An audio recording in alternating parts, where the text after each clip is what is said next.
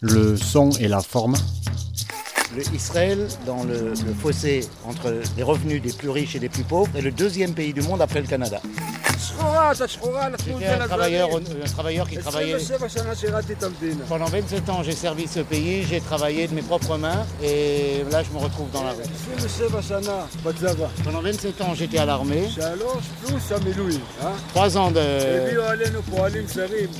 d'armée active, d'armée active et après euh, plus de 20 ans de, de réserve. Qu'est-ce que j'ai eu en échange? Ils ont fait venir des, venir des travailleurs immigrés et plus de travail. Aujourd'hui, les raisons, le conflit et l'indignation. Nous avons un système qui crée un immense fossé entre les êtres humains, entre les riches et les pauvres.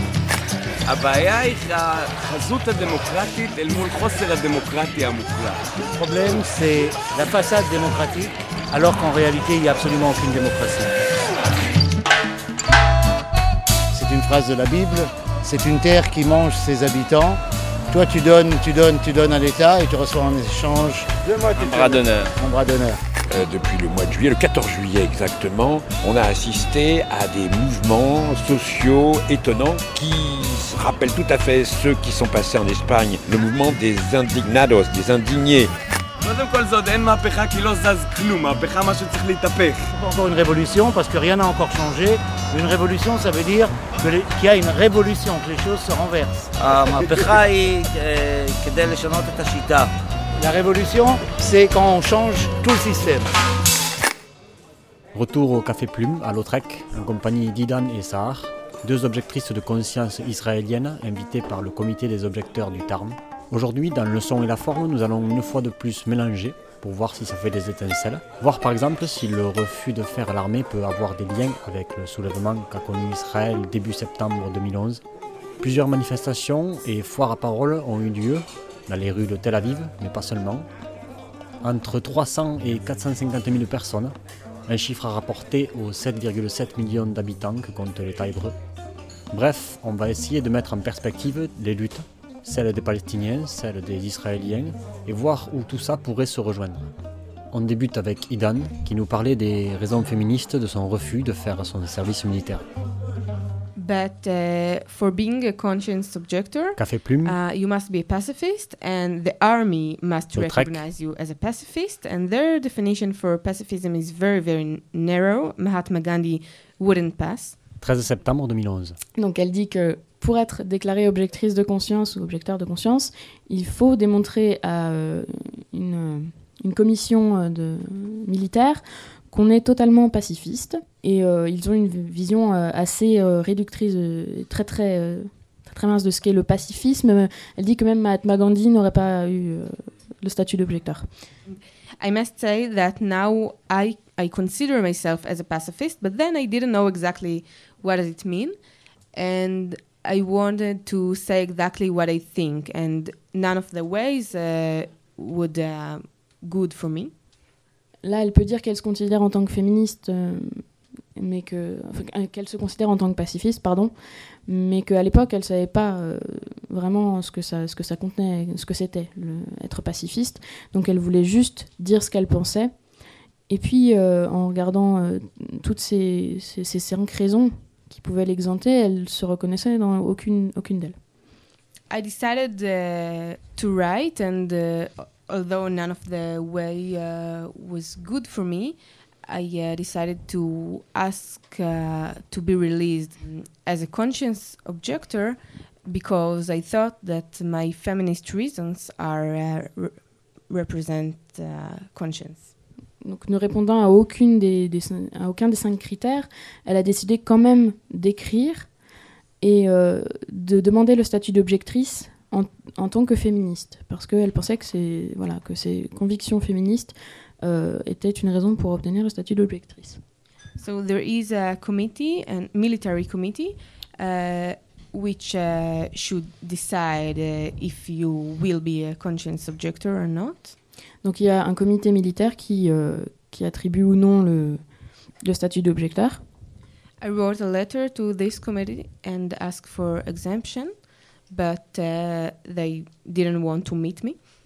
Donc elle a écrit euh, à ce comité, hein, c'était à ce comité qu'elle a écrit, et euh, ils n'ont pas voulu la recevoir.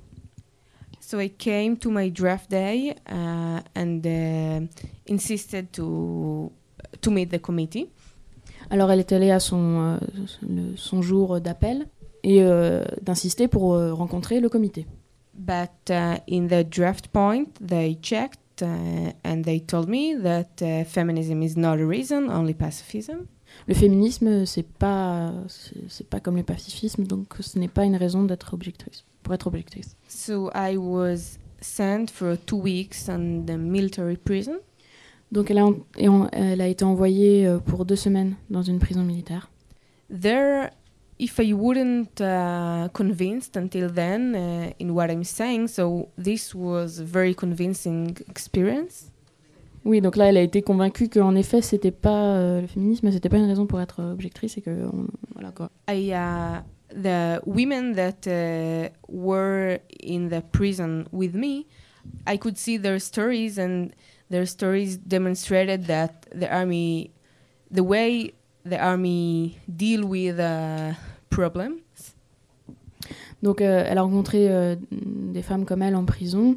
Et elle a vu la façon dont la- dont l'armée réglait euh, ses problèmes.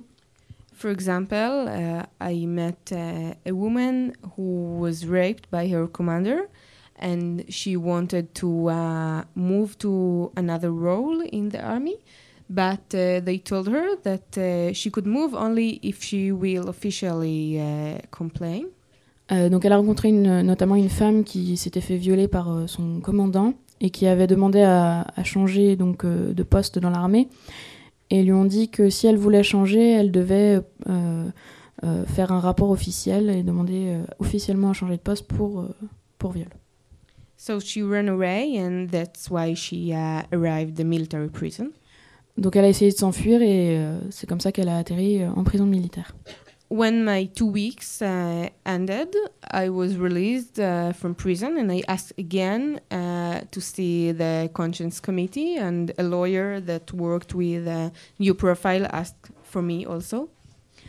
Donc après euh, qu'elle ait été relâchée, elle a demandé euh, tout de suite à aller voir le, le comité euh, avec un avocat de New Profile qui l'a aidée. Now I met the committee. It was a very ridiculous um, experience. They asked me question uh, to discover if I'm a pacifist. They asked me questions like, uh, uh, "You are going in a dark street and uh, somebody tries to attack you. What will you do?" Donc pour elle, c'était une, une rencontre complètement euh, ridicule, absurde. ouais. Quand euh, voilà, ils ont essayé de déterminer si elle était euh, pacifiste ou non. Et donc ils ont posé des questions euh, bizarres comme euh, tu, si tu te promènes dans une rue sombre et que quelqu'un essaie de t'attaquer, qu'est-ce que tu fais?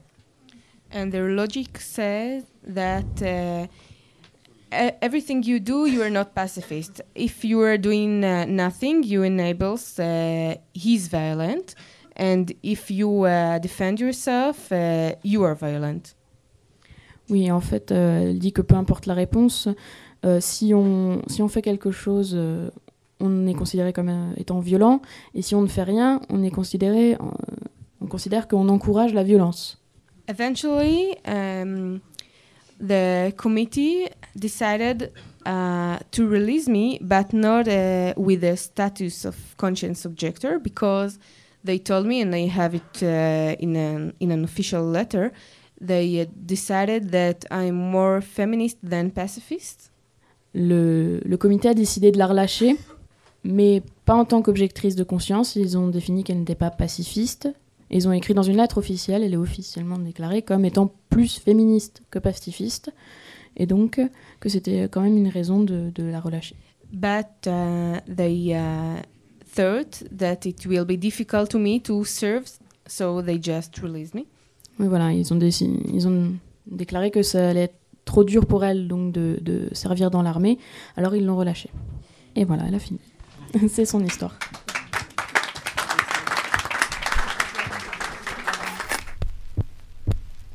Merci à Idan et à sa traductrice. On écoutera Sahar tout à l'heure, mais d'abord une petite parenthèse. 194.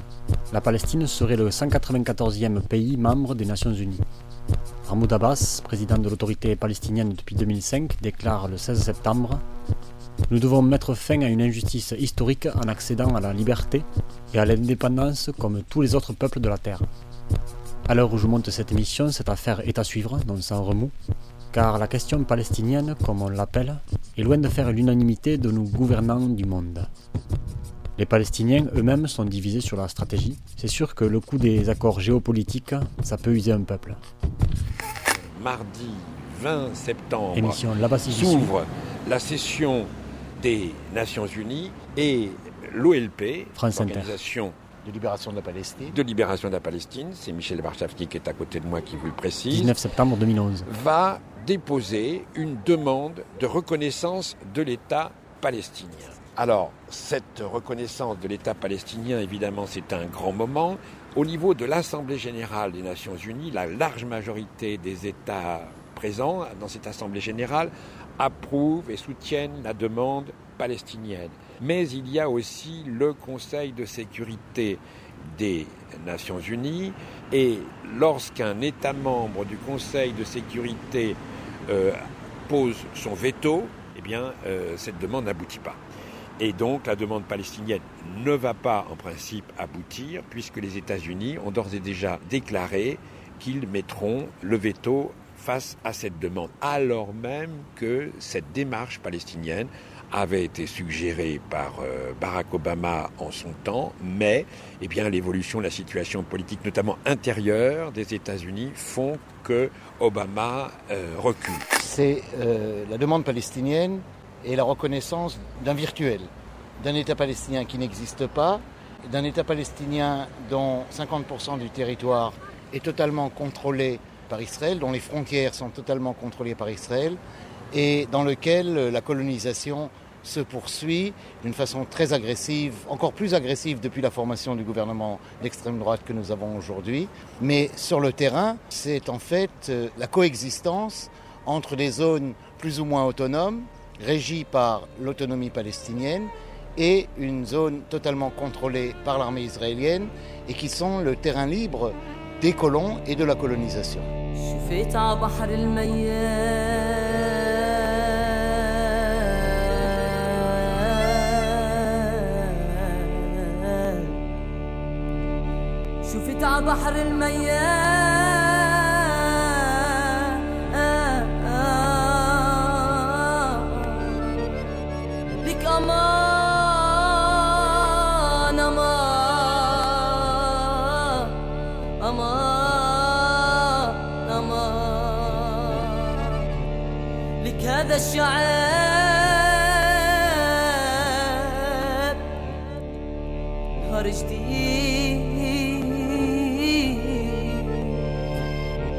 يجي. آه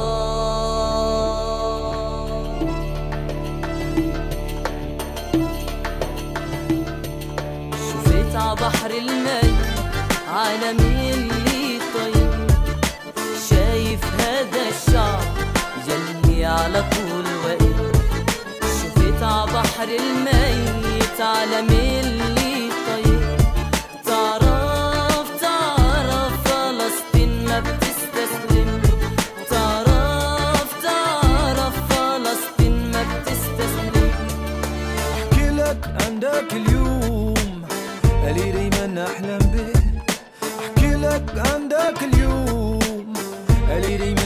نستنى فيه اليوم اللي من شانه كافحنا طول العمر؟ هذا اليوم جديد راح يجي عن قريب. هذا مكتوب مهما يقولوا هذا مكتوب مهما يفكروا. هذا مكتوب سوف نعود. Volé nos terres, nos récoltes, nos paysages, souillé nos jardins, nos maisons et nos villages, insulté notre histoire, piétiné notre héritage. Ils ont sali notre paradis avec des criages. Ils ont blessé nos filles, nos sœurs et nos mères. Ils ont tué nos fils, nos frères et nos pères. Ils ont cru qu'on resterait soumis sans rien faire. Ils ont cru que notre peuple allait se taire. Grand, fier, fort, digne resteront. Les enfants de Palestine, blanc, vert, rouge, noir sont les couleurs de la lutte et de l'espoir, même si le monde a décidé de rester sous silence, de rester sourd. Oral de la souffrance, Palestine, Palestine, toujours résistera, Palestine, Palestine, jamais ne se rendra. شفيت ع بحر المي عالمي اللي طيب شايف هذا الشعب يلي على طول واقف شفيت ع بحر الميت عالمي اللي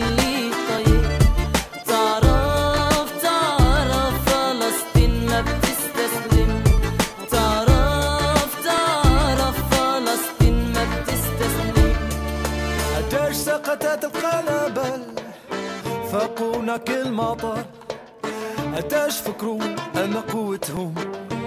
أسقطتنا ما يفهموش. ما رح نستسلم. ابدا ابدا ما يفهموش. ما رح نستسلم. سوف يسقطون. ما في جدار ما في جيش ما في حاجز. لا يوقفونا أرض واحدة شعب واحد مصير الملايين. هذه هي فلسطين. شفيت ع بحر الميت عالمي اللي طيب تعرف تعرف فلسطين ما بتستسلم Hi. Café Plume. Uh, my name is Sahar. I'm 21. Um, Lautrec. also a Israeli conscience objector. Elle s'appelle ça, elle a 21 ans et elle est aussi objectrice de conscience. 13 septembre 2011. I grew up as a part of uh, the, the Jewish uh, hegemonic group in, in Israel. Uh, I went to a Zionist school, Jewish Zionist school. Elle a été éduquée dans la tradition sioniste israélienne. Um, and as a part of my education and, and the education of most of the people in Israel, uh, I was taught very much um, that the army is, is a part of life. Uh, we would give presents to soldiers as a part of school. We would dress up as soldiers in carnivals. Et dans cette éducation, on lui apprenait que l'armée était un élément central d'Israël. Des fois, pendant des fêtes à l'école, il s'habillait en soldat, etc. Another thing that I think was, was very dominant is the feeling of fear that we were educated to. Et on leur apprenait surtout à avoir peur. Um, we have a very, very defined way of, of how we study history. Um, we, it, a good example is the final exams in history that are divided into two parts. Et ils avaient une version, une vision assez spéciale de l'histoire, et entre autres, un des meilleurs exemples, c'est leur examen final qui est divisé en deux. Um, the first part is the Holocaust, uh, and it's not the Second World War. We have no idea when France was invaded. Uh, we only know what happened to the Jews. La pr- première partie, c'est l'Holocauste, et uniquement ça, euh, rien sur la guerre elle-même, sur ce qui s'est passé en, en France, par exemple, rien. Um, and the second part of the test uh, has to do with the Zionist movement, how they came to Israel, how in Israel uh, the Palestinians here tried to uh, uh, kick them out, uh, and they had to fight them and eventually create a state. Et la deuxième partie, euh, c'est le mouvement sioniste, comment ils sont arrivés en Israël, comment les Palestiniens ont essayé de les rejeter et comment ils ont donc été obligés de se défendre. And when you put these together, uh, what you get is a sense of people have always tried to kill us in Europe or here, it doesn't matter. Um, and, and the only way we could survive is to have a strong army and fight back. Et la seule conclusion qui avait à ça, c'est que tout le monde cherchait à les éliminer et que donc il leur fallait une, grande armée pour pouvoir se défendre. Um, if you put into this, uh, myself growing in Jerusalem, um, and and then the second Intifada started, and people were blowing up on the streets. Literally, I mean, I, I saw a, a bus blowing up, and that feeds into the idea that everyone is trying to kill you. Et elle-même, elle, habitait à Jérusalem au moment de la deuxième intifada et des attentats qui allaient avec. Et donc, ça ne faisait que conforter les Israéliens dans cette idée. Um, so for most people and most people in my class, uh, the, the answer to this was to believe everything that we were taught uh, and to just live separately from Palestinians. Et, et- et donc, quand elle était à l'école, du coup, elle trouvait logique de croire ce qu'on lui racontait et d'être vraiment séparée des Palestiniens. Um, I decided to try and understand more of what was going on around me, and in 2003 uh, was the first time I went to a Palestinian village um, just outside Jerusalem. Et donc elle, elle a voulu en savoir plus et en 2003, elle s'est rendue dans un petit village palestinien des environs de Jérusalem. Um, the the experience for me as a very young girl was almost. I mean, it was natural. I went and I said hello, and they spoke English, uh, and and we had a conversation, um, and just children to children. Elle était encore jeune à l'époque et en fait ça s'est déroulé de manière très naturelle. Elle est arrivée, elle a dit hello, on lui a répondu en anglais et entre enfants, entre jeunes gens, ils s'entendaient très bien. Um, and then I invited one of the children to come to my house because they hosted me in their house um, and found out that they can't come because they have the wrong color of identity card. Et elle a voulu inviter un enfant de la famille qui l'avait hébergé et elle s'est rendue compte que cet enfant ne pouvait pas entrer dans Jérusalem euh, parce qu'il n'avait pas la bonne couleur sur sa carte d'identité. Um, I kept visiting that village quite a lot. At the time, the, the wall was beginning to be built um, all around the West Bank, but in that village as well. Et donc, elle a continué à rendre souvent visite à ce village. Et justement, c'est un des villages où on a commencé à construire le mur de séparation. And while I was told in the media that this wall is part of my security, uh, the only thing it was doing was, was dividing between that village and the neighboring Palestinian village. Pendant que les médias euh, disaient que c'était une raison de sécurité, elle, la seule chose qu'elle voyait, c'était un mur qui séparait un village palestinien d'un autre. Um, so through this village, understanding what does it mean to have a different ID card, uh, what does it mean to have um, a checkpoint for a village, uh, and see how life changes because of all of these things, I started being more active uh, against the occupation and joining Palestinians in their struggles against the occupation. Et donc elle a découvert au, au fur et à mesure ce que voulait dire exactement avoir la mauvaise carte d'identité et être obligé de franchir les checkpoints encore et encore. Et donc, elle, elle a poursuivi et développé son activité militante.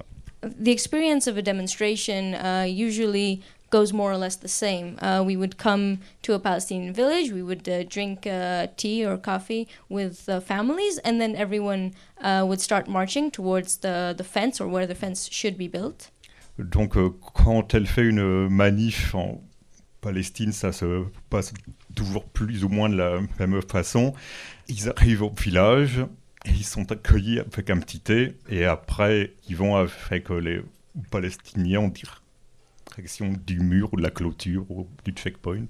And a little bit before we would actually reach uh, the, the the fence, uh, soldiers would start, start shooting at us, usually first uh, tear gas and later on rubber bullets.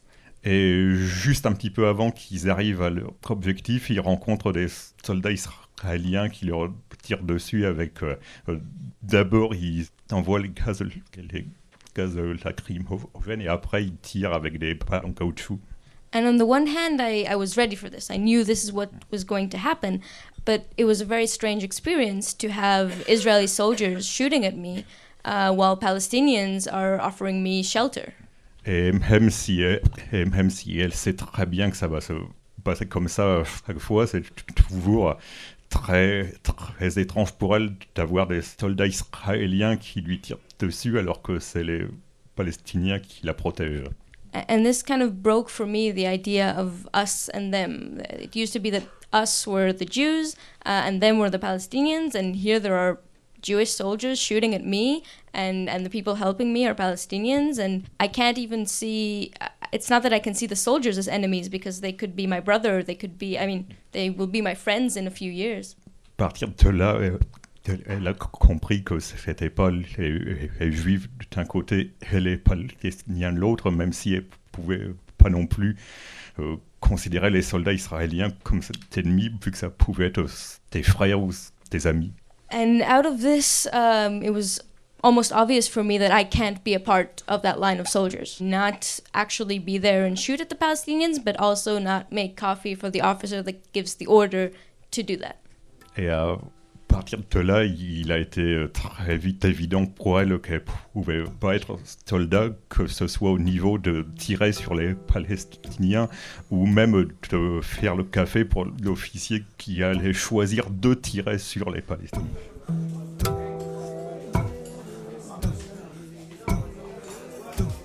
On s'arrête là pour cette fois, mais le récit n'est pas terminé.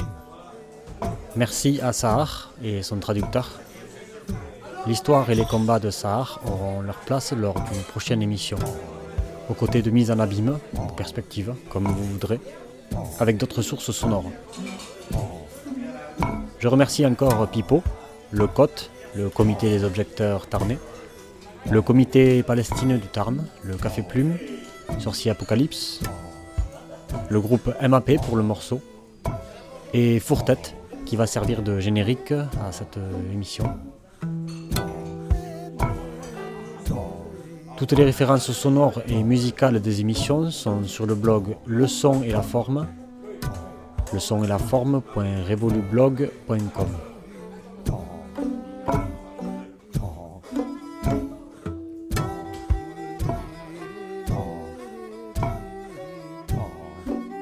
Je vous laisse avec Fourtette et des extraits de l'émission de Mermet pour réfléchir. À suivre.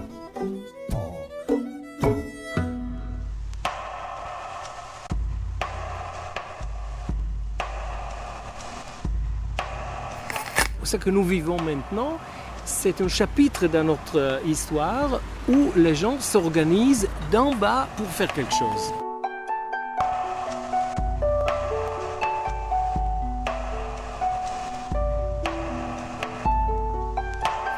Et pour moi, comme historien, ça veut dire c'est notre retour à l'histoire. Parce que c'est vrai, chez nous, on produit des nouvelles, mais pas de l'histoire. C'est pas seulement chez nous, c'était l'Égypte, c'était la Libye, c'était partout. Des nouvelles, une production permanente de nouvelles. Des mais nouvelles, pas tu veux le- dire des news News et news et news, mais pas les changements, pas vraiment quelque chose qui change, qui bouge. Et maintenant, l'histoire est là. L'histoire est ambiguë, l'histoire est ouverte, l'histoire est tragique, mais il y a quelque chose qui change.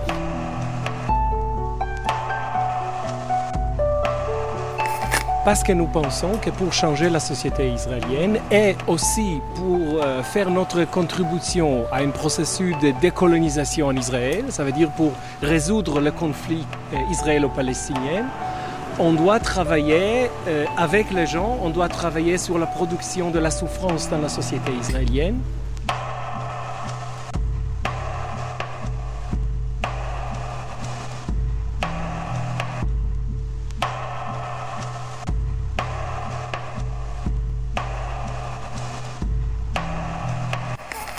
Le mouvement est très hétérogène, socialement et ethniquement. Les mouvements, ce ne sont pas seulement les juifs, ce sont les arabes en Israël.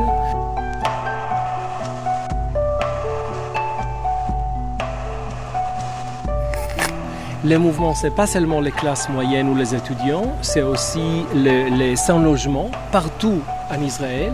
Ce n'est pas seulement les juifs d'origine européenne, mais aussi les juifs d'origine orientale, le- les, les Mizrahim. Et Israël, c'est-à-dire les séfarades. le séfarade, même si c'est vrai que pendant les manifs, on n'a pas ouvert la question principale de l'occupation et de l'oppression des Palestiniens, il y a une alliance objective contre les élites israéliennes, entre euh, les gauches, les mouvements sociaux en Israël et les Palestiniens dans les territoires occupés.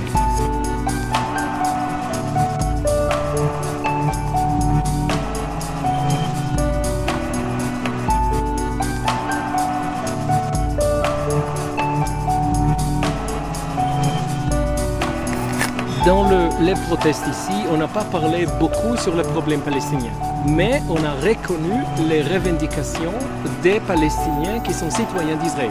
Et ça, c'est très important parce que le racisme règne toujours dans la société israélienne et une alliance en Israël même entre Palestiniens et Juifs reste toujours quelque chose qui est le vrai défi pour la politique officielle.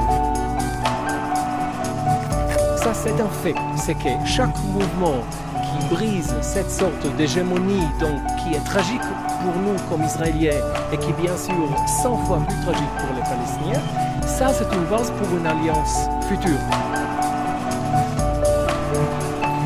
C'est donc ce mouvement social, ce mouvement de revendication très large, très vaste, face aux inégalités, face euh, à la barbarie euh, néolibérale, face à ce que les Israéliens appellent le capitalisme porcin. Je ne sais pas comment on peut traduire ça. Comment on dit en hébreu Raziri. Raziri. C'est le cochon. Le capitalisme cochon.